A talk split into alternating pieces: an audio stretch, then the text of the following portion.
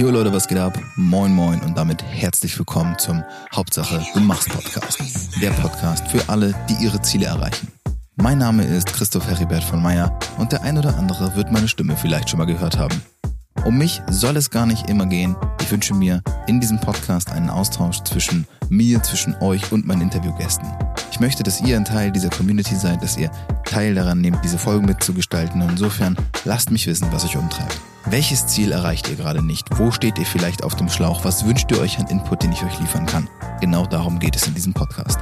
Ich werde euch Tipps, Tricks und Tools zeigen, vor allem aber auch, warum und wie du jedes deiner Ziele erreichen kannst. Mit einer einfachen und simplen Methode, die ich auch immer wieder anwende, schaffe ich es, meine Ziele zu erreichen und weiß, dass auch du es schaffen kannst. Ich wünsche dir nun ganz viel Spaß. Und wenn du interessiert daran bist, vielleicht ein bisschen mehr von mir zu erfahren, vielleicht sogar mit mir zusammenzuarbeiten, dann hör dir diese Folge in Ruhe an und geh am Ende nochmal aufs Outro, hör dir dort an, was ich zu sagen habe und vielleicht sehen wir uns dann ja bald. In diesem Sinne, viel Spaß. Denke mal dran, Hauptsache, du machst.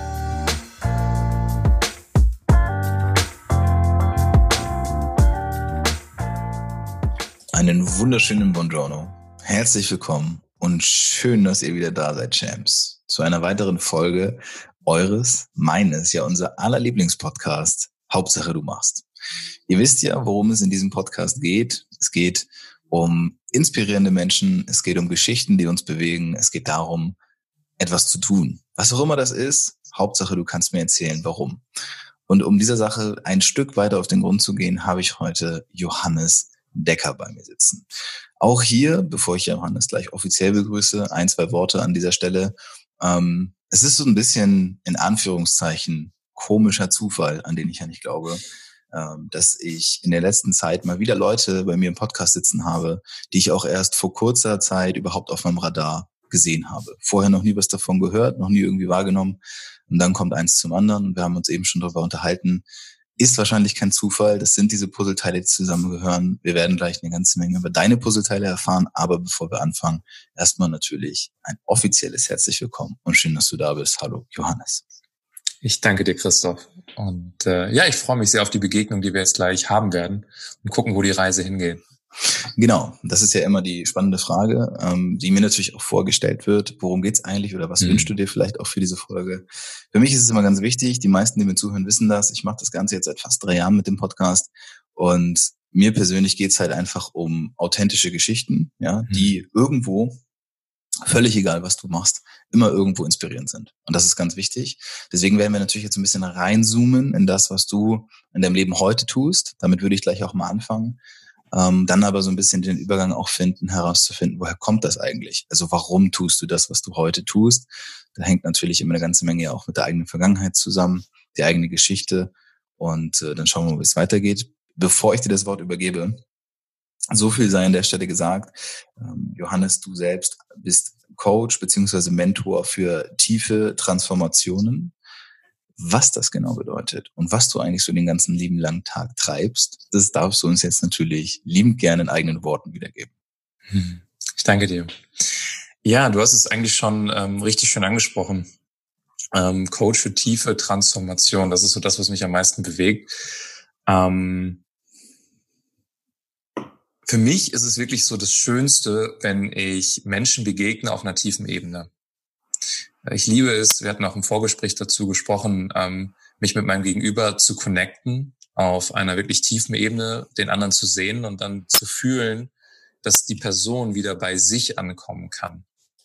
Und mein großer Anspruch ist, selber jeden Tag authentischer zu sein, klarer zu sein und dabei meinem Gegenüber, überwiegend im Coaching und jetzt auch wieder mehr im Training, ähm, Menschen auf der Reise zu sich selbst be zu begleiten zu einem wahren Kern, um dadurch erfüllter zu sein, glücklicher zu sein, mehr präsenter zu sein und ja, Klarheit zu finden für das Wesen, was ich bin und was ich der Welt mitgeben kann.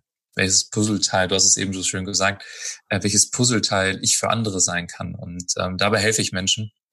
Und das macht mich, das erfüllt mich und das macht mich glücklich, ja. Okay. Eine Sache, die mir in den unzähligen Interviews bisher aufgefallen ist, ähm, die ich jetzt schon geführt habe, ist, wenn ich mit Menschen darüber spreche, was die heute machen, hm. klingt das halt immer so cool und toll. Hm. Und es ist ja auch bei mir so, wenn ich in einem Interview sitze und ich spreche darüber, was ich heute mache, erzähle ich natürlich erstmal in der Momentaufnahme alles, was richtig gut klingt, weil das mhm. ist ja auch mhm. irgendwie das, womit ich mich identifizieren möchte. Mhm. Jetzt weiß ich natürlich, dass ich auch zu jeder Zeit meines Lebens meine eigenen Herausforderungen habe. Und ich weiß natürlich auch, dass selbst wenn jetzt gerade alles total cool ist, das ja nicht immer so gewesen ist. Und das ist ja auch eine Sache, auf der ich immer in meinen Interviews in Anführungszeichen gerne ähm, ja so ein bisschen herumtanze, weil ich möchte herausfinden, wie bin ich zu dieser Person oder beziehungsweise du zu dieser Person geworden, die halt heute hier sitzt und darüber sprechen kann. Mhm. Deswegen lass uns auf jeden Fall mal zurückgehen mhm. und nimm uns einfach mal auf deiner Reise mit ähm, und erzähle uns, wo und wie hat das Ganze angefangen, ähm, mit welchen Themen hast du dich beschäftigt, aus welchen Gründen heraus, dass du dann letztendlich heute genau in dieser Funktion als, als Coach arbeitest. Mhm. Ja, ist ein sehr guter Punkt. Ich glaube, die Story, wie du schon sagst, sagt sehr viel über die, ähm, über das Warum aus, über die Intention, warum wir das tun, was wir tun. Und ich glaube, wir alle hatten in unserer Vergangenheit Obstacles und Herausforderungen, ja, die sich manchmal auch nicht so cool angefühlt haben. Bei mir ähm, ist ganz spannend. Ich sitze, ich bin gerade für zwei, drei Tage jetzt in der Heimat im Sauerland, wo ich gebürtig herkomme, ein bisschen zu Erden. Ich wohne sonst in Köln. Und in dem Elternhaus, wo ich aufgewachsen bin, als ältester von vier Jungs, so sehr konservativer Elternhaushalt. Ich komme aus einer Ärztefamilie und ähm, es hat mir so materiell eigentlich ja nie was gefehlt. Bei mir war es eher, ähm, dass es einen sehr großen Kampf zwischen mir und meinen Brüdern gab, zwischen die Anerkennung meiner Eltern, um gesehen zu werden. Und damals war es noch in der Generation so, okay, wenn du leistest, wirst du, dann bist du geliebt und wenn du nicht leistest, dann bist du eben nicht geliebt. Und äh, hinzu kam bei mir, dass ich jemand war, der sehr einzigartig war, sehr aus der Reihe getanzt bin und sehr hyperaktiv gewesen bin. Und ähm, dadurch habe ich dann irgendwann, ich weiß, ich bin mit meinem Vater einmal ähm, verreist und dann kam er auf mich zu und hat mir so eine Tablette ge gegeben aus so einem Filmstreifen und hat gesagt, Johannes, hey, ähm, du hast ADHS und äh, diese Tablette wird dir helfen, ruhiger zu werden. Und das war so die, das erste Mal, dass ich dann eine Tablette bekommen habe und mit der, mit der Diagnose ADHS in Berührung gekommen bin. Und äh, hinzu kam, dass mein Vater sich darauf spezialisiert hat, auf diese Diagnose ADHS und hat ähm, seit über 20 Jahren tausende von Diagnosen gestellt, aus Europa Patienten angezogen. Und bei mir hat sich dann irgendwann das Mindset entwickelt, okay, weil ich diese Krankheit habe, bin ich ähm, nicht gut, bin ich ein Fehlprodukt, ich passe nicht in diese Welt rein. Und da ich jeden Tag Tabletten genommen habe, von meinen Eltern bekommen, ähm, das waren so Betäubungsmittel, äh, habe ich irgendwie war ich immer weniger ich selbst, sondern irgendwie nur noch ähm, ja irgendwie ruhig gestellt. Und ähm, da ich feststellen durfte, dass wer zum Arzt geht, ist meistens Menschen, denen es nicht so gut geht. Das heißt, irgendwann, dadurch, dass ich das von meinem Vater immer gesehen habe, ich gesagt, ich bin unheilbar krank. Das hat dann irgendwann dazu geführt, dass ich keine Kinder mehr berührt habe, dass ich Menschen nicht mehr ähm, ja, zu nahe kommen wollte, weil ich gedacht habe, ich stecke sie dann an. Und äh, mit 16 sind, haben sich dann meine Eltern getrennt ähm, dann ähm, bin ich mit meiner Mutter und meinen drei jüngeren Brüdern ausgezogen. Und äh, ja, da ging so wirklich eine sehr dunkle Zeit bei mir los, weil ich ja sehr beeinflusst wurde und selber auch nicht mehr wusste, wer ich bin, hin zu Drogenmissbrauch, Alkohol, Cannabis. Ähm, ähm, ja, und bis als ich dann 20 war, im Abitur fertig, habe ähm, Bundeswehr dann gemacht, hab, war bei mir wirklich der Punkt, dass ich gesagt habe, nee, ich möchte nicht mehr existieren. Ich habe nicht mehr verstanden, warum ich existieren soll auf dieser Welt und ja, ähm, ich so falsch bin. Und ähm, das war auch der Moment, wo ja, also so zum Turning Point, wie in jeder Geschichte gab es bei mir auch einen. Das war der Moment, wo mein Vater mich eines Tages gefragt hat, ob ich wieder zu meinem Vater zurückziehen möchte und ob ich eine Frau kennenlernen möchte, eine Ergotherapeutin, äh, die mir vielleicht helfen kann. Und ähm, ja, ich stand eh schon in der Dunkelheit, also dunkler konnte es nicht mehr werden. Und dann habe ich gesagt, ja komm, mache ich einfach. Und dann bin ich zu meinem Vater zurückgezogen und ich merke gerade, es wird, kommen auch Tränen gerade bei mir hoch. Und dann bin ich zu Andrea gefahren, die Ergotherapeutin, und ich war da und das erste Mal habe ich das Gefühl gehabt, wirklich gesehen zu werden für die Person, die ich bin. Und wirklich das Gefühl zu bekommen, hey, ich bin okay, wie ich bin. Und habe dann angefangen,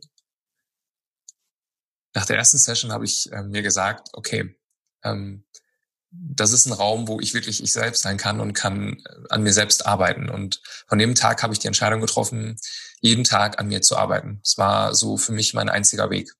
Und bei der nächsten Session, also eine Woche später, ich bin immer freitags bei ihr gewesen, ähm, habe ich zu ihr gesagt, Andrea, irgendwann wird der Tag kommen, wo ich das mache, was du jetzt gerade machst, weil es mir so gut getan hat. Und dann habe ich ja eben drei Jahre bei ihr das gemacht, habe ganz viele Bücher gelesen dazu. Ich habe angefangen, Tagebuch zu schreiben. Ich habe jetzt hier mein, ich glaube, mittlerweile 39. Tagebuch in den zehn Jahren. Also ich habe also meine ganze Geschichte aufgeschrieben und ähm, dann drei Coaching-Ausbildungen gemacht. Ich bin sechs Wochen in den Jakobsweg gegangen. Ich habe Heilpflanzen genommen, Ayahuasca, Pilze.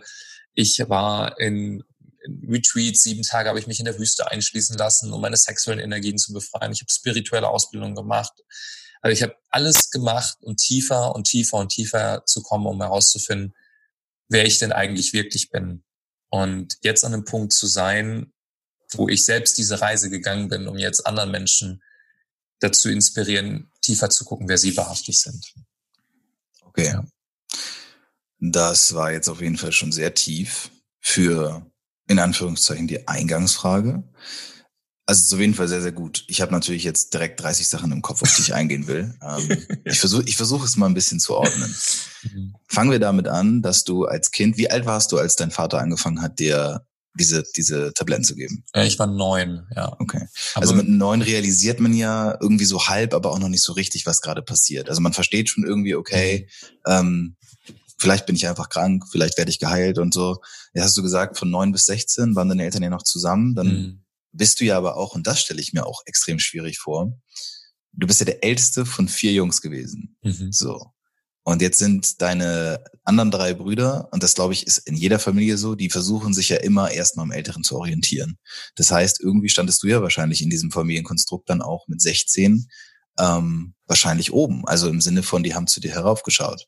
Äh, hast du innerhalb deiner Familie, innerhalb deiner Brüder und deiner Mutter als deine Eltern sich getrennt haben, nicht dieses Gefühl bekommen von Zusammenhalt, von Geborgenheit, dass die dir letztendlich dieses Gefühl schenken können, was du halt die ganze Zeit gesucht hast. Ey, es ist völlig in Ordnung, so zu sein, wie man ist. Vor allem, weil sich damals deine Familienkonstellation ja auch nochmal drastisch verändert hat. Weißt du, was ich meine? Hm. Ähm, die ehrliche Antwort ist nein. Mhm. Weil ähm, weißt du, wie in jeder Familie, aber das ist, also ich will das gar nicht ähm, negativ bewerten, es ist, wie es ist, sonst wäre ich auch heute nicht die Person, die ich bin. Ja. Ähm, es ist, wie es ist und auch meine Eltern haben ja auch von ihren Eltern was mitgenommen und das geben sie dann weiter. So funktioniert ja auch der, ähm, der Prozess mit unseren Themen, nur irgendwann ja, also ich glaube, so der Moment, wo ich dann ausgezogen bin mit meiner Mutter und meinen Brüdern und dann, wie das nochmal so ist, vier Jungs, alle sehr aktiv, ähm, Ehe auseinandergeht. Eigentlich wollten die schon seit sieben Jahren auseinandergehen, aber wegen uns Kindern sind die zusammengeblieben. Ähm, ja, das, das war viel, viel, sehr, sehr, sehr komplex insgesamt die Sache. Und ähm, ja, aber das, was, also an materiellen Dingen hat es mir nie gemangelt. Aber woran es eben gemangelt hat, für mich zumindest gefühlt, ist gesehen zu werden, geliebt zu werden, so wie ich bin. Wie wir mhm. alle das Bedürfnis in uns tragen. Was ich dann wiederum spannend finde, ist, dass dein Dad letztendlich dir ja dann dieses, ähm, dieses Gefühl ja doch irgendwo versucht hat zu vermitteln, als er dann diese Frau kennengelernt hat und mhm. gesagt hat, willst du die mal kennenlernen? Ich glaube, die kann dir gut tun. Ich glaube, die kann dir helfen. Also vielleicht hat er ja auch bei 20.000 Diagnosen, die er gestellt hat, doch irgendwann vielleicht festgestellt, ähm, dass das nicht der Weg ist, der dich glücklich macht. Also dass es so vielleicht nicht weitergehen kann. Mhm. Ähm, dann bist du ja zu ihr, hast gemerkt, okay, die kann dir irgendwie super gut tun und helfen. Wenn ich es jetzt richtig verstanden habe, bist du dann auch dort geblieben und hast die Ausbildung dort bei ihr gemacht. Hm. Ähm, jein, also ganz kurz zu meinem Vater noch. Mein Vater hat immer aus einer Liebe heraus gehandelt und das ja. war so aus der ärztlichen Sicht, ähm, war das, was er machen konnte und er wusste es ja auch nicht besser. Mhm. Und ähm, und äh, auch das, als er mir Andrea vermittelt hat, war auch aus einer Liebe heraus, weil er gemerkt hat, okay, und jetzt sitzen wir zusammen und sprechen darüber, äh, wie man Menschen mit der Diagnose ADHS begleiten kann, ähm, sowohl medikamentös als auch ähm, therapeutisch oder im Coaching-Kontext. Das ist sehr schön. Der Austausch jetzt mit meinem Vater ist überragend. Mhm. Ähm, bei Andrea habe ich selbst nicht die Ausbildung gemacht. Da bin ich erstmal nur drei Jahre jeden Freitag immer von 14 bis 16 Uhr gewesen, habe Tee getrunken und Kekse gegessen. Mhm. Sie hat mich äh, motiviert, Bücher zu lesen und ähm, ich habe dann so, so ein so, so ein inner so eine so eine inner Drive dazu entwickelt, immer tiefer zu gehen. das war für mich so der einzige Weg und den bin ich dann konsequent immer tiefer gegangen, Tag für Tag. Okay. Was war denn letztendlich, woher, was meinst du, woher kam dieser Inner Drive, da jetzt so tief reinzugehen? Da hast du ja gesagt, drei Coaching-Ausbildungen und dann noch das hier und da und dann in die Wüste. Also du bist dann ja offenbar, hast du dich ja nicht zufrieden gegeben, du hast ja irgendwie immer noch weiter gesucht. Was hast du denn da gesucht? Inneren Frieden. Mhm. Weißt du, ich war früher jemand, der sehr unruhig gewesen ist, überall rumgesprungen und ich wollte immer gesehen werden. Also dieser klassische Typ, ich mache irgendwas, ich sag irgendwas, Hauptsache andere nehmen mich wahr. Und ähm, was ich aber nicht hatte, ist diese innere Ruhe und diese inneren Frieden in mir. Und oft, ich wusste das damals nicht, dass ich mich eigentlich danach auf die Reise gemacht habe. Ich habe das einfach gemacht, weil es mir besser gegangen ist. Aber jetzt kann ich es sagen, irgendwann war für mich klar, okay, was ich eigentlich wirklich anstrebe auf meiner Reise zu mir selbst, die ja nie endet, ist dieses permanente oder idealerweise permanente Gefühl, oder dass ich das zumindest immer wieder selber erschaffen kann, von innerem Frieden, einfach wirklich bei mir zu sein, ohne irgendjemand sein zu müssen. Und ähm, dann wird's leicht in unserem Leben. Mir kommt ein Gedanke dazu. Thema Authentizität. Mhm. Ähm, ich will dir nicht, ich will jetzt nicht irgendwie falsche Anschuldigungen oder sowas erheben. Es ist nur ein Gefühl. Ich würde vermuten, dass du auch in der jüngeren Vergangenheit eventuell mal mit dem ähm, mit dem Thema konfrontiert wurdest, dass Leute dir vielleicht vorhalten, dass du ja irgendwie eine Maske aufhättest, dass du irgendeine Rolle spielen würdest. Weil du zeigst dich ja, wenn du auf Social Media unterwegs bist, also das, was ich auch zuerst von dir wahrgenommen habe, ist so, okay, da geht jemand auf jeden Fall in die Vollen. Und jetzt kann es in dem einen Moment bedeuten, wenn ich bereit bin, das zu empfangen, dass du einfach sehr offen und sehr, sehr tief schon direkt reingehst. Das habe ich auch gerade in dem Gespräch gemerkt. Mhm. Eine Frage gestellt, direkt komplett reingegangen. Ähm, oder wenn jemand das halt nicht annehmen kann, dann äh, stößt es natürlich auch auf Unsicherheit, auf Angst und Ablehnung. Ne, ich hast mich ja auch im Vorgespräch gefragt. Mhm. Ähm, ist es okay für dich, wenn ich da so tief reingehe? Also du scheinst dich ja mit diesem Thema schon irgendwo auch konfrontiert gesehen zu haben. Vielleicht stößt du damit Leute vor den Kopf. Die mhm. Frage ist, wie gehst du damit um? Das, ich setze jetzt einfach wirklich voraus, dass du damit schon konfrontiert wurdest. Mhm. Wie gehst du damit um, wenn Menschen auf dich zugehen und dir jetzt vorwerfen oder vorhalten, dass du ja letztendlich nicht echt seist, ähm, sondern dass du ja jetzt irgendwie dich, weiß ich nicht, was auch immer, erhaben positionierst oder dich als Coach darstellst oder was auch immer. Weißt du, wo, weißt du, worauf ich hinaus will? Mhm. Hm. Wie gehst du damit um? Das ist eine sehr gute Frage. Ich nehme erstmal an, mhm. was, was sie sagen und spür erstmal rein, was hat es mit mir zu tun? Was kann ich dafür mir lernen, weil ich bin ja auf meiner Reise und ich würde, äh, ich, ich, ich liebe es zum Beispiel getriggert zu werden, selber getriggert zu werden, weil ich dann merke, okay, da kann ich noch hingucken, wo ist ein Schatten von mir? Also ich würde, äh, ähm, ich, wir sind alle ja auf dieser Reise und keiner von uns perfekt und mein Anspruch ist, immer mehr authentisch zu sein. Das gelingt mir häufig, aber nicht immer. Und ähm, it's, it's a journey. Und dann, wenn mir jemand sowas sagt, prüfe ich erstmal, ah, was hat das mit mir zu tun? Habe ich gerade wirklich irgendwas von mir gegeben, was wirklich nicht dienlich gewesen ist. Weil manchmal, ich bin so ein Typ, der sehr straight und direkt ist, manchmal so ein bisschen so Feingefühl, okay, war das gerade angebracht? Ist das gerade zu deep? Ist das, also, ne, so diese, diese Ebene zu finden. Ähm, mittlerweile, früher war es sehr extrem, dass es was mit mir zu tun hatte. Ähm, häufig ist es so, dass ich natürlich, wenn ich jetzt so deep einsteige, auch Themen anspreche, die andere triggern. Ja. Und dem bin ich mir bewusst. Ähm, und ich habe versucht für mich selber gerade eine gesunde Linie zu finden zwischen Tiefe und gleichzeitig nicht jeden sofort vom Kopf zu stoßen. Okay. Und mein Ansatz ist so ein bisschen, der ist ein bisschen sehr radikal. Also ich habe ja eben gesagt, ich liebe diese Trigger, ich liebe diese Schatten und ich stütze mich da gerne rein. Das bringt schnell Heilung, weil ich dann schnell sehe, okay, wo kann ich noch gucken, um wieder mehr inneren Frieden zu finden. Das habe ich aber irgendwann losgelassen, weil das muss ich auch nicht permanent tun. Es gibt aber meinem Gegenüber den Raum, schnell mit sich selbst konfrontiert zu werden. Und es gibt Leute, die mögen das nicht. Ja.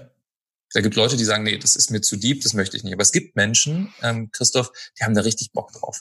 Die sagen, hey, ich möchte genau sowas haben, wo mir jemand in my face genau das spiegelt, was, was er wahrnimmt, was er sieht um dann zu gucken, okay, wo habe ich denn noch meine blinden Flecken? Denn ähm, ich bin so ein bisschen, ich sehe mich manchmal, und ich kriege das auch häufig gespiegelt, so als Gegenpendant von Laura Seiler. Mhm. Laura Seiler ist so für mich, also ich mag diese Frau, die macht das richtig gut, aber die ist sehr soft dabei und angenehm. und wenig konfrontierend. Ich bin eher so, zumindest jetzt mein aktueller Stand, wo wir jetzt sprechen, ich bin eher so weniger Mainstream, sondern mehr, ähm, also ich, ich, ich nehme es in Kauf, dass ich Leute konfrontiere, dass Menschen mit ihren Themen in Kontakt kommen und wenn sie erkennen, wenn sie das Bewusstsein haben, hey, das hat nichts da mit mir zu tun, sondern mit sich selbst, dass sie da hingucken können. Ja. Und dann eben tiefer gucken können. Das ist so ein bisschen mein Ansatz, den ich, ähm, den ich fahre gerade. Ist ein ganz spannender Vergleich, finde ich. Weil wenn man so an Laura Seiler oder ich an Laura Seiler denke, meine Assoziationen sind tatsächlich dieses Rise up and shine. Happy, holy and confident. Und bei dir, wenn man drauf schaut, also von außen drauf schaut, ohne viel zu wissen, das ist ja auch gerade das, worum es mir gerade geht, ist ja Schattenarbeit. Das mhm. ist ja schon so ein Thema der Schatten, ne? Da ist ja Dunkelheit und da ist ja irgendwie, ist ja schon auf jeden Fall ein Gegenspieler dazu. Wenn jetzt Leute zu dir kommen, zu dir finden, mhm. ja, also lass uns ruhig auch mal in den in diesen Coaching-Prozess so ein bisschen reinschauen. Ähm, womit sehen die sich denn in deinem Coaching bei dir konfrontiert? Was ist denn das, was deren Schmerz ist, weshalb die vielleicht auch zu dir kommen, ähm, den du da mit denen zusammen auch auflöst? Hm. Die meisten Menschen, die zu mir kommen, was das Thema ist, ist ähm, sind in Beziehungen ähm, und das Thema Intimität und Verwundbarkeit. Mhm. Also emotional aufzumachen, ähm, Nähe zuzulassen, ähm, sich auch einzulassen und loszulassen. Die meisten, das finde ich auch in unserer Gesellschaft, so die lichtvoll, es gibt ja die dunkle Seite, die lichtvolle Seite, maskuline, feminine Energien. Und vieles ist sehr viel auf dieser lichtvollen Seite, auch in der Coaching-Szene, in der spirituellen Szene. So, alles ist schön und gut und äh, ja, wir meditieren ein bisschen und ähm, darin ist auch nichts verkehrt. Aber es gibt eben genauso die dunkle Seite, aber über die sprechen nicht so viele. Ähm, und weil sie eben auch viele Leute konfrontieren kann. Also sie ist auch nicht so, soll ich sagen, ähm, nicht so leicht zu vermarkten, sage ich mal. Ne, dieses Schöne und Liebe und Tolle, das kriegt mehr Likes, das ist so, das tut nicht so weh, sage ich jetzt mal. Und ich merke aber für mich, das bin ich nicht, sondern für mich ist es eher so, ich möchte mein Gegenüber ganz sehen und für mich ist ganzheitliche Heilung der Anspruch. Das bedeutet eben auch, dass wir dahin gucken dürfen, wo eben gerade noch Schattenteile sind. Und Schatten, vielleicht zum Verständnis, ist nicht die Dunkelheit. Schatten sind, also aus psychologischer Sicht, nicht gesehende, nicht integrierte innere Anteile. Etwas, was in unserem Unbewusst Unterbewusstsein ist, was wir aber selber als Bewusstsein nicht erkennen. Und du kannst es ein bisschen so vorstellen, alle deine oder unsere bewussten Teile sitzen gemeinsam um ein Lagerfeuer herum. Und alles, was nicht integriert ist, unser Schatten, steht außerhalb in der Dunkelheit um das Lagerfeuer im größeren Kreis und meldet sich immer in den Momenten, wo es angetriggert wird und wirft dann irgendwie Steine auf die Mitte oder Wasser, sabotiert uns irgendwo. Und die Kunst ist es, diese nicht gesehenen Anteile, die weiter weg ums Feuer stehen, die nicht in der Lagerrunde sind, unseres bewussten Selbst, zu erkennen, anzunehmen, einzuladen und dass sie sich neben uns an das Lagerfeuer setzen und Teil unseres Teams werden und wir die Ressourcen, die Fähigkeiten, die Stärken nutzen können für unsere Reise und dass sie uns nicht mehr quasi sabotieren, sondern dass wir die Energie nutzen. Das ist, also mein Anspruch ist, alles zu integrieren, was wir integrieren können, um ganz zu sein. Und dadurch inneren Frieden zu finden, weil wenn uns von außen nichts mehr, ich sag mal, Steine in die Mitte wirft oder Wasser, um das Feuer auszumachen, als Metapher jetzt gesprochen, dann kommen wir immer mehr in den inneren Frieden rein, weil es ja nichts mehr gibt, was uns da raushält. Und das ist so der Ansatz, den ich verfolge. Denn das Licht ist per se für uns allen da, wir dürfen es nur freilegen. Okay. Da gehe ich soweit mit, ja. Das kann ich auf jeden Fall nachvollziehen. Hm, der, der Weg, also diese Reise, die du jetzt ja schon ein bisschen beschrieben hast, ähm, von diesem, von diesem Jungen, der nicht gesehen wird, dem ja auch irgendwie dann schon ganz früh suggeriert wird, du bist anders, du bist krank, ähm, wo du ja dann auch gesagt hast, dass du schon wirklich andere nicht mehr angefasst hast in der Angst, sie anzustecken, mhm. was ich schon ziemlich doll finde. Schon, das ist schon echt auf jeden Fall krass. Und dann hast du ja das so weit beschrieben sogar, dass es bis, als du 20 warst, sich dann ganz stark geäußert hat. Dann kam natürlich, hast du ja gesagt, dieser Wendepunkt, wo du zu der Andrea gegangen bist. Aber was glaubst du denn? Es sind zwei Fragen. Glaubst du erstens, Glaubst du, dass du ADHS hattest? Glaubst du, dass du wirklich diese Krankheit hattest, hast, wie auch immer? Und zweitens, wenn du dein neunjähriges Ich heute aus der Perspektive betrachtest und dem irgendwas mit auf den Weg geben könntest? Vielleicht auch angelehnt an die erste Frage. Was hm. wäre das? Hm. Zwei sehr schöne Fragen. Zur ersten Frage ist es eine, ähm, erstmal ist es keine Krankheit, es ist eine Diagnose. Mhm. Dann ist es eine weltliche Diagnose, von der Menschen selbst erschaffen. Ähm, da ich ja sehr viel auch mit, ähm, also spreche jetzt nicht so viel immer darüber, aber höheres Bewusstsein, Spiritualität, ähm, damit verbunden bin, bin ich einfach sehr anders, einzigartig. Ja, Human Design hatten wir eben kurz auch im Vorgespräch, da habe ich Charaktere oder Ausprägungen, die sehr einzigartig sind. Und wie ich das sehe, dass diese Welt ähm, Menschen, die in dieser Welt, in diesem System aufgewachsen sind, die sehr einzigartig sind, nicht so wirklich in dieses System reinpassen. Und da wir Menschen ja Konzepte und Schubladen lieben, ähm, hat eben diese westliche Welt für Menschen, die so ähnlich sind wie ich oder ticken, das die Schublade Diagnose ADHS entwickelt. Dadurch kannst du natürlich auch ein Medikament verschreiben. Das hilft auch. Also es ist nicht alles schlecht damit. Ähm, aber nur dann kannst du es verschreiben. Das heißt, du musst die Leute erstmal in eine Schublade reinpacken mit einer Diagnose. Es kann sich aber zu einer Krankheit entwickeln, dahingehend, dass du Depressionen bekommst, dass du Bindungsstörungen bekommst und sich eben wie ich sehr stark damit identifizierst. Das heißt, ich bin sehr vorsichtig mit dem, mit der Begrifflichkeit, natürlich aus meiner eigenen Vita und spreche auch sehr viel mit meinem Vater darüber. Also es ist per se keine Krankheit, sondern eine, für mich eine Diagnose. Ähm, und das zweite ist, dass ich meinem neunjährigen, ja, ja. Aber die du ja irgendwo auch übernommen hast, oder nicht? Es ist ja zu einer, es ist ja irgendwo zum Teil deiner Identität zu einem großen Teil geworden. Also es, ja. es äußert sich dann ja schon wie eine Krankheit. Ja, ja, das stimmt, das stimmt. Aber per se, erstmal von der Definition, ja. ist es eine Diagnose. Es kann aber zu einer Krankheit werden. Bei mir ist es zu einer sehr, sehr starken Krankheit geworden. Ich konnte ja nicht mehr ruhig sitzen ohne Tabletten. Also ich musste sie nehmen. Ich war mhm. so, ich war gesellschaftlich nicht mehr, überhaupt nicht mehr in die Gesellschaft rauszulassen, wenn ich nicht die Tabletten genommen hatte. Okay, verstehe. Und dementsprechend war es schon eine Krankheit. Aber per se ist es keine Krankheit, sondern erstmal eine Diagnose. Okay. Ähm, was ich meinem Neunjährigen mitgeben würde, ich glaube, ich würde ihn einfach nur in den Arm nehmen und ihn lieben und mhm. ihm sagen, du bist wundervoll, wie du bist. Jetzt hast du ganz am Anfang gesagt, dass du das nicht bewertest, weil sonst wärst du ja nicht die Person, die du heute bist. Und das sehe ich ganz genauso, da gehe ich total mit. Mhm. Ich glaube, dass es ganz, ganz wichtig ist zu verstehen, dass, also auch wenn jetzt Leute zuhören. Ne? Also es ist auch immer wichtig, das zu differenzieren. Ich sage das auch immer. Auch meine Eltern und auch deine und auch alle unsere Eltern, ja, von jedem, der jetzt zuhört, sind auch nur Menschen. Ja, die versuchen auch nur im besten Wissen und Gewissen zu handeln. Und auch hier muss man denen erstmal unterstellen, dass sie äh, ihre Kinder lieben und dass sie das Beste für die wollen. Okay, das ist erstmal so, um es zu differenzieren. Weil ich glaube, wenn man jetzt hier einfach reinhört, kann man schon so ein bisschen das Gefühl bekommen, oh mein Gott, was hatte der arme Junge für eine grausame Kindheit? Sicher, du hattest was du gerade beschrieben hast, das war natürlich auf jeden Fall krass. Nichtsdestotrotz, und das glaube ich ja, ähm, das ist auch so ein bisschen die Frage, wenn du jetzt sagst, dass du dein neunjähriges Ich einfach in den Arm nehmen würdest, würdest du es dir für dich denn auch rückblickend wünschen? Also glaubst du, dass du nur in Anführungszeichen durch das in den Arm nehmen und Liebe schenken der, diesem neunjährigen Ich, also dir damals das Gefühl vermitteln kannst von, du bist völlig okay, so wie du bist. Und das hätte dir vielleicht diesen ganzen Schmerz erspart, den du vielleicht dann ja auch dann dadurch erlebt hast. Mhm. Ähm, ich glaube, damit wäre es nicht getan. Das wäre jetzt eine Momentaufnahme. Äh, ich glaube, es ist für mich eine Begleitung, Menschen auf ihrer Reise zu begleiten. Und den Neunjährigen hätte ich am liebsten gerne begleitet.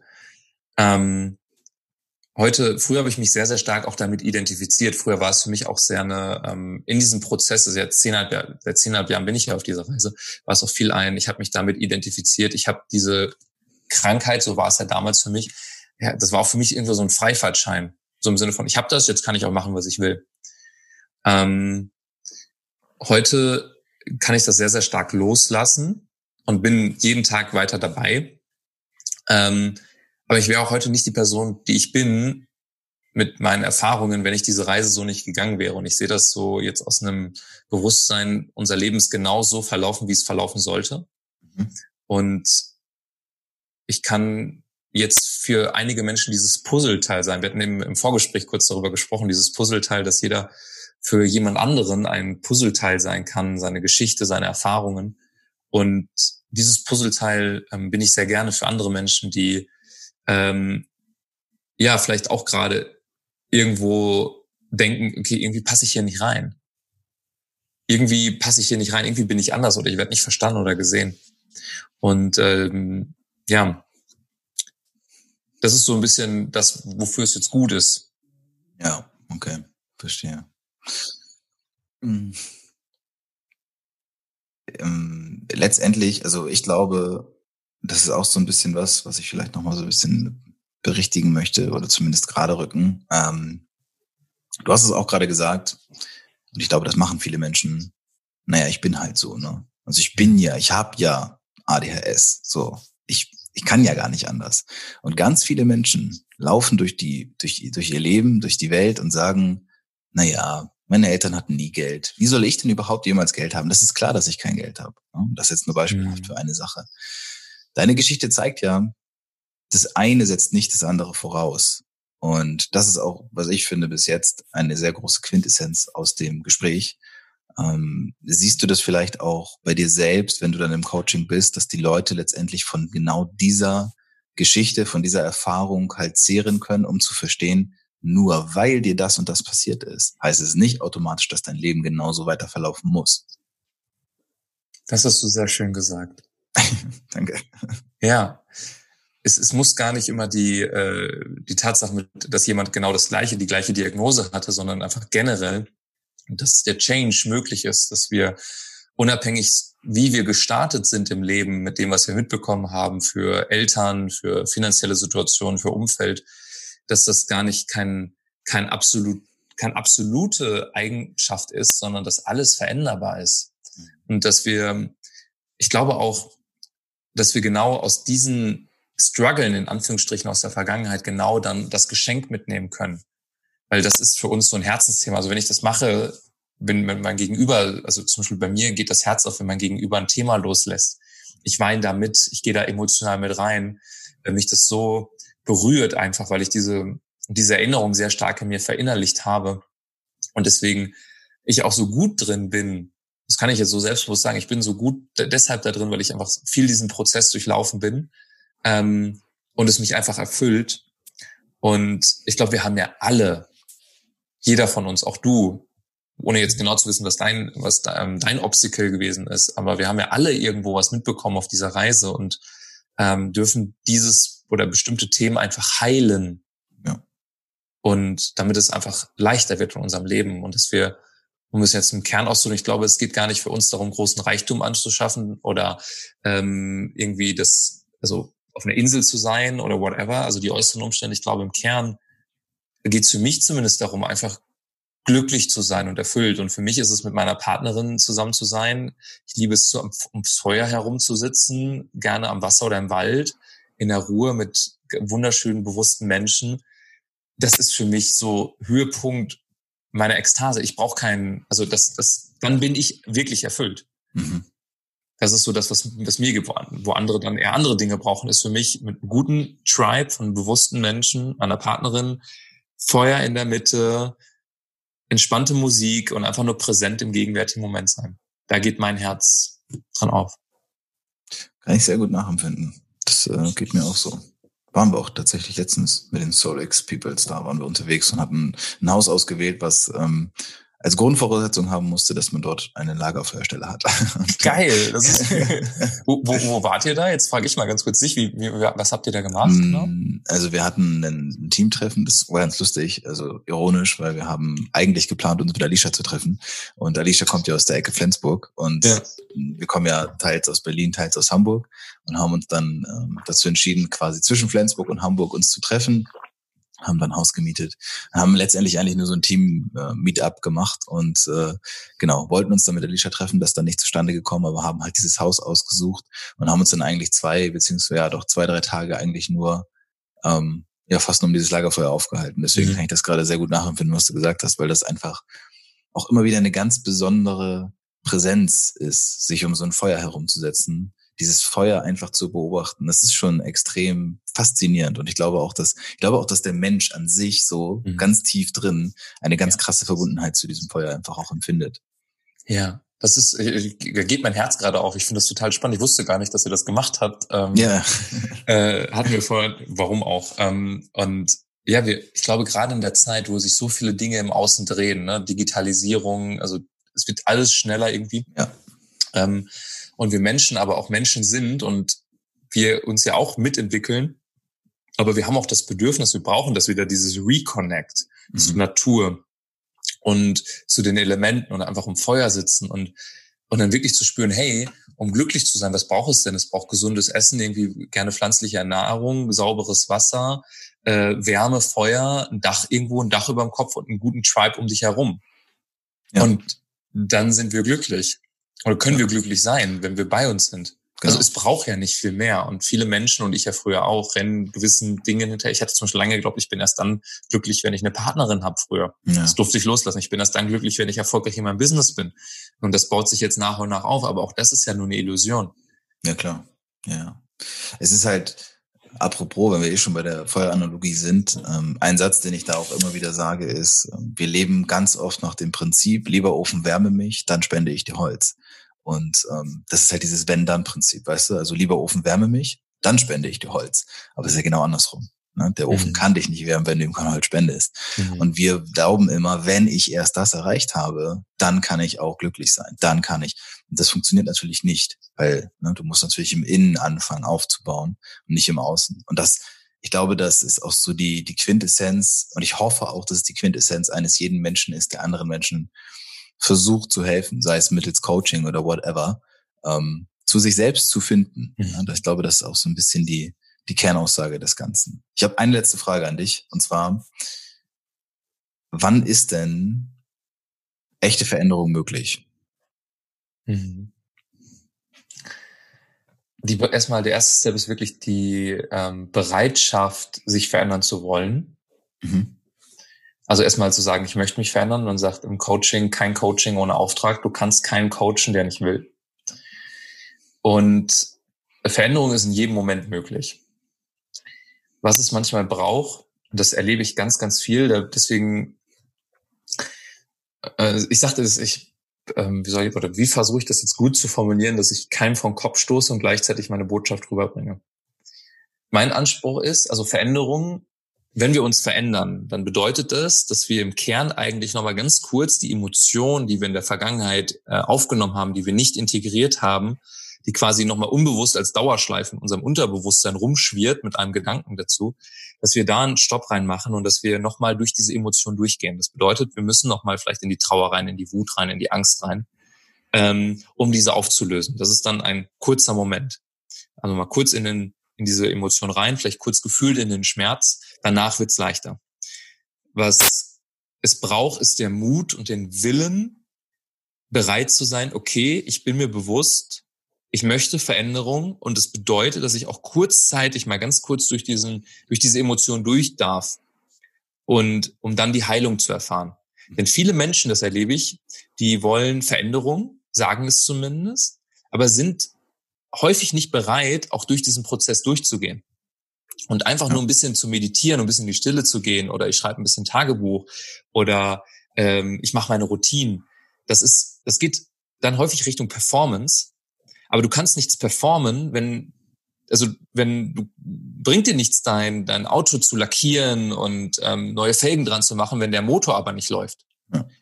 Und das heißt, also das ist meine Sichtweise, die Tiefe, also der, die, die Liebe zur Dunkelheit auch und die Liebe zur Tiefe, wenn wir die mitbringen, dann können wir richtig deep diven und Potenzial in uns feststellen und sehen, wo wir, ähm, ja, die in uns ja allen veranlagt ist. Und das heißt, die Schalen davon einfach abzunehmen. Das ist meine Sichtweise davon. Ja, sehr schön. Kann ich auf jeden Fall vieles davon nachempfinden. Ähm, ja. Inhaltlich belassen wir es dabei. Wir geben den Leuten aber noch die Möglichkeit, wenn sie mehr von dir und dem, was du so tust, miterleben wollen. Der beste Weg, um dich oder das, was du tust, auch mehr kennenzulernen, ist wahrscheinlich dann über die Social Media, über Instagram, oder? Genau, also ich ähm, bin sowohl auf Facebook als auch auf Instagram tätig. Ich habe immer noch nicht so ganz meinen Kanal rausgefunden. Ich merke so Stories, Instagram. Ich liebe Tiefe und äh, ich merke so Instagram Stories und tiefe äh, Sachen, das funktioniert irgendwie noch nicht so. Mhm. Äh, ich habe einen Podcast, Tagebuch eines Reisenden ähm, wo ich eigentlich die Menschen sehr real mitnehme auf meine Lebensreise, was ich erlebe. Äh, Kontaktaufnahme ist am einfachsten über Instagram zu schreiben mhm. oder Facebook. Ähm, Und da ich ja aus dem Human Design bin, Projektor, habe ich aufgehört, Menschen irgendwie proaktiv anzu draufzugehen, sondern ich warte immer auf die Einladung. Das heißt, Menschen kommen auf mich zu, wenn sie merken, ähm, sie können mit mir connecten oder sie spüren irgendeine Verbindung. Mhm. Das ist so ein Feeling und dann kommen sie zu mir und dann ist es auch meistens der richtige Impuls. Okay. Ja. Heißt für alle, die zuhören und die sich mit Human Design nicht auskennen, wer mehr von Johannes wissen möchte, der schreibt ihn einfach bitte an. ja, weil ich bin nicht derjenige, ich habe das früher mal gemacht, proaktiv drauf zu gehen. Das ist tatsächlich eher deine Strategie. Ja. Von deinem Typuswesen jetzt her. Bei mir ist es echt so, ich lehne mich eher zurück und gebe meine Energie ins Feld und Menschen fühlen mich, spüren mich und dann kommen sie auf mich. Und dann ist es auch meistens ein sehr guter Match. Ja. Schön. Äh, ich danke dir recht herzlich für alles, was du geteilt hast, auch für die Tiefe und ähm, ja, ich denke, na, ich bin sicher, dass da jetzt viele zugehört haben, die ganz vieles davon nachempfinden können und die jetzt anfangen, auch die Dinge vielleicht ein bisschen anders zu sehen und zu hinterfragen. Auf jeden Fall hat es mir schon sehr, sehr viel Spaß gemacht und sehr viel geholfen und gebracht. Insofern äh, vielen Dank. Ich danke dir für die Möglichkeit und äh, wünsche allen eine wunderschöne Reise und äh, ja, noch einen wunderschönen Tag. Oh, das war's schon wieder? Ja, Leider ist die Folge schon wieder vorbei, aber keine Angst, es war nicht die letzte. Alles, was du hier gehört hast, ist natürlich wieder aus meinem Kopf und eventuell aus dem Kopf eines unglaublich spannenden Interviewgastes entsprungen. Ich übernehme für alle Angaben keine Gewähr, freue mich aber, wenn es dir geholfen hat. Der Hauptsache du machst Podcast ist für alle, die ihre Ziele erreichen. Und genau das ist meine Aufgabe. Falls du also Bock hast, ein Teil dieser Community zu werden oder sogar mit mir persönlich zusammenzuarbeiten, dann lass es mich gerne wissen. Du kannst mich erreichen, indem du einfach unten in den Shownotes auf den Link klickst und mit mir ein Gespräch ausmachst, in dem wir schauen können, okay, vielleicht kann ich dir dabei helfen, deine Ziele zu erreichen. Es ist eine Entscheidung und diese Entscheidung kannst nur du treffen. Ich hoffe, ich konnte dir mit meinem Podcast den ein oder anderen Input liefern. Ich wünsche dir ganz, ganz viel Spaß und vor allem ganz viel Energie dabei, deine Ziele umzusetzen. Und denke mal dran, Hauptsache, du machst.